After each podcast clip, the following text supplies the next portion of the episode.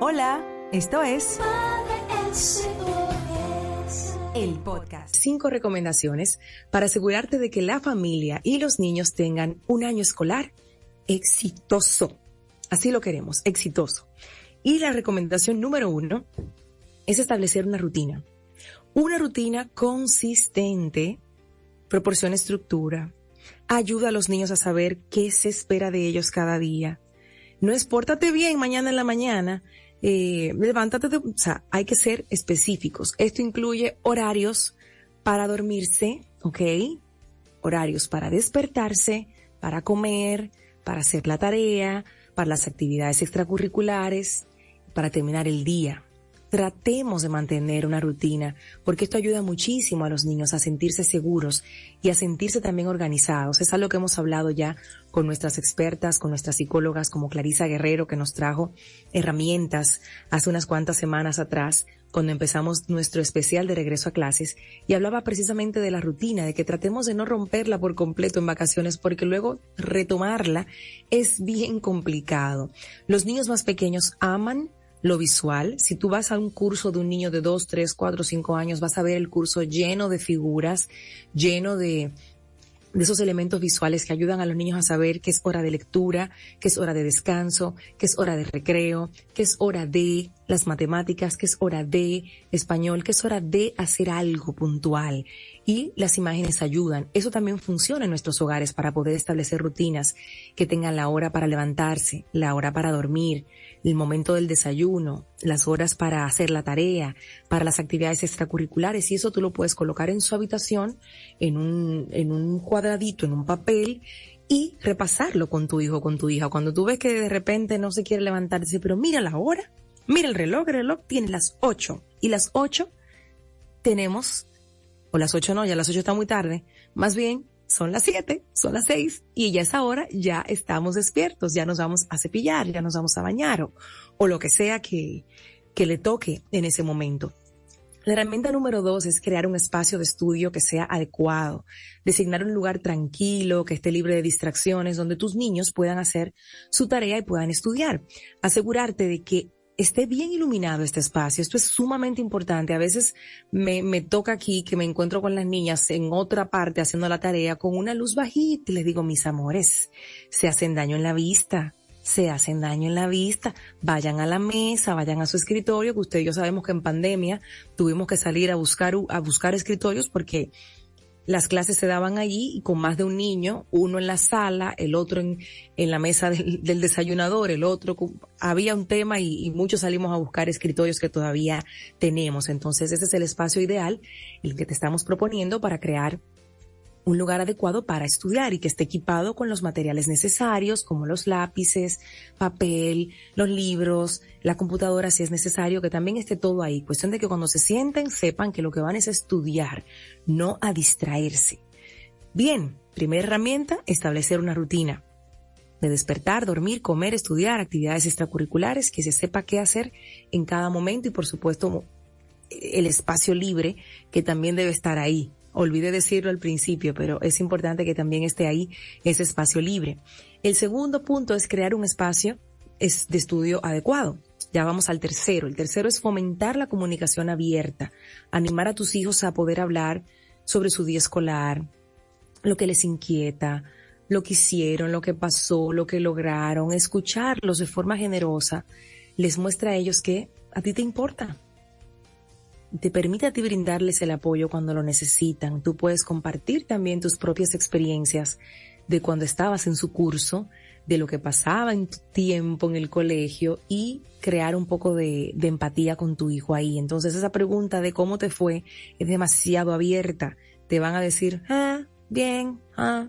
Hay niños que no, hay niños que con esa pregunta te cuentan el día completo, pero no es la norma. Entonces, preguntas más cerradas, qué fue lo más divertido, qué fue lo que más te gustó del día de hoy, qué fue lo que no te gustó, con quién compartiste tu merienda. Son preguntas que se hacen y de hecho tenemos en madresos.com una lista de 25 preguntas que sustituyen la famosa ¿cómo te fue? 25 preguntas que puedes hacer para cuando tu hijo regrese de clases que a lo mejor llegan a veces muy cansados dependiendo de la hora, no quieren hablar mucho, pero con una sola pregunta y con un espero que te haya ido bien, cuéntame algo, sin presionar mucho, pues logran una, una conversación y una interacción interesante ahí. Entonces se fomenta la comunicación abierta desde ese lugar. El cuarto punto, la cuarta herramienta para lograr que las familias y los niños tengamos todos un año escolar exitoso es que podamos promover un equilibrio adecuado entre el trabajo escolar y el tiempo libre, que no lo dije al principio porque teníamos un punto especial para ello. Dentro de la rutina que hablábamos al inicio que hay que mantener, hay que buscar un equilibrio, señores, entre el trabajo escolar y el tiempo libre, porque es que estamos en la sociedad más ocupada de la historia, Dios mío. Todo el mundo ocupado, desde el más chiquito hasta el más grande, una cosa impresionante. Si bien es cierto que el trabajo escolar es importante, también es importante que los niños tengan tiempo libre, tiempo de ocio, tiempo para relajarse, para jugar, para explorar otros intereses vamos a ayudarlos a ellos y a nosotros mismos en este ejercicio de encontrar un equilibrio entre el estudio y el tiempo libre para evitar el agotamiento y el estrés que nos ocurre a nosotros los adultos y que a los niños también. Me ha pasado, me ha pasado y por eso aquí tomamos la decisión de una sola clase extracurricular, dos veces a la semana, solamente. Buscamos una que, que encerrara la mayoría de los intereses que tienen mis hijas, que tienen mucho que ver con el arte, con el canto, con el baile, con la música, dijimos entonces es una academia, una academia de, de, de musicales, una academia de arte que, que tenga las tres. Y entonces así ya no, no, no las llenamos de, de extracurriculares. Bien, entonces hay que hacer ese, ese equilibrio, ese balance. De verdad que no, no se puede de lunes a lunes estar todo el tiempo con, con algo. El punto número cinco, la herramienta número cinco, es involucrarnos en la educación.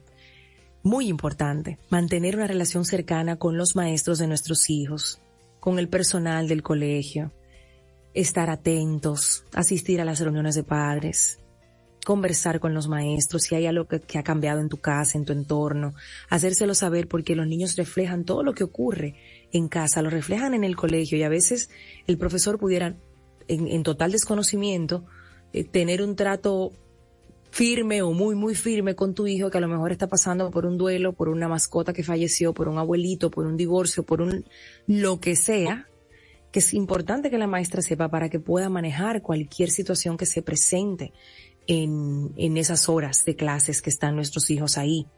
Mantenerte al tanto de las actividades escolares, tomar ese Google Calendar, como nos dice Noralí siempre, y ver desde que inicia el año escolar, ok, ¿cuáles son las fechas importantes de, este primer cuatrimestre hasta diciembre? ¿Cuáles son las fechas? Anote ahí la velada de Navidad, anote ahí el Family Day o el Día Familiar de noviembre.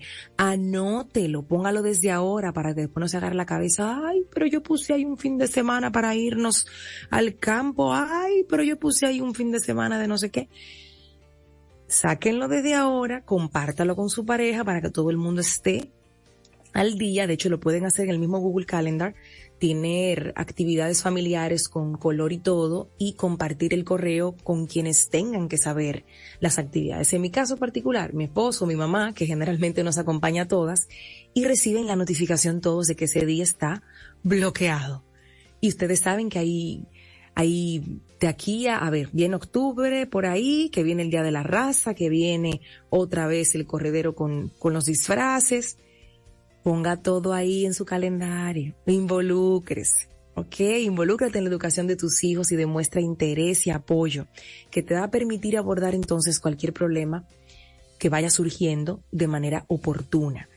Luego de dar estas recomendaciones que voy a repetir, establecer una rutina, crear un espacio de estudio adecuado, fomentar la comunicación abierta, promover un equilibrio entre el trabajo escolar y el tiempo libre de nuestros niños y niñas, y por último, involucrarnos nosotros como madres y padres en la educación de nuestros hijos, tener una relación directa con, los profesores, con el personal escolar. Es sumamente importante recalcar y recordar que cada niño es único, por lo que nosotros necesitamos entender que hay que adaptar estas recomendaciones y todas las que usted ve por internet, por Instagram, que está lleno de consejos, todo esto, por favor, no se me vuelva loca, no se me vuelva loco, adáptelo a las necesidades que usted tenga en su casa, adáptelo a las necesidades individuales de tu familia, tomando en cuenta que el apoyo, que el amor, que la paciencia, esos tres elementos son fundamentales para que podamos ayudar a nuestros hijos a tener un año escolar exitoso. Pero todas estas recomendaciones que acabamos de compartir contigo, adáptalas a tu familia, a tu realidad, a tus necesidades. No quieras hacerlo todo junto, ¿ok? Si quieres empezar por crear el espacio para estudiar, buenísimo. Si quieres empezar buscando el equilibrio entre el trabajo escolar y el tiempo libre de tus hijos, excelente. Son cinco herramientas que te van a servir para un año escolar exitoso, pero no tienes que hacerlo todo junto toma la que primero resonó contigo cuando estuve compartiéndola y empieza por ahí, al pasito. No hay que hacerlo todo junto, ¿ok?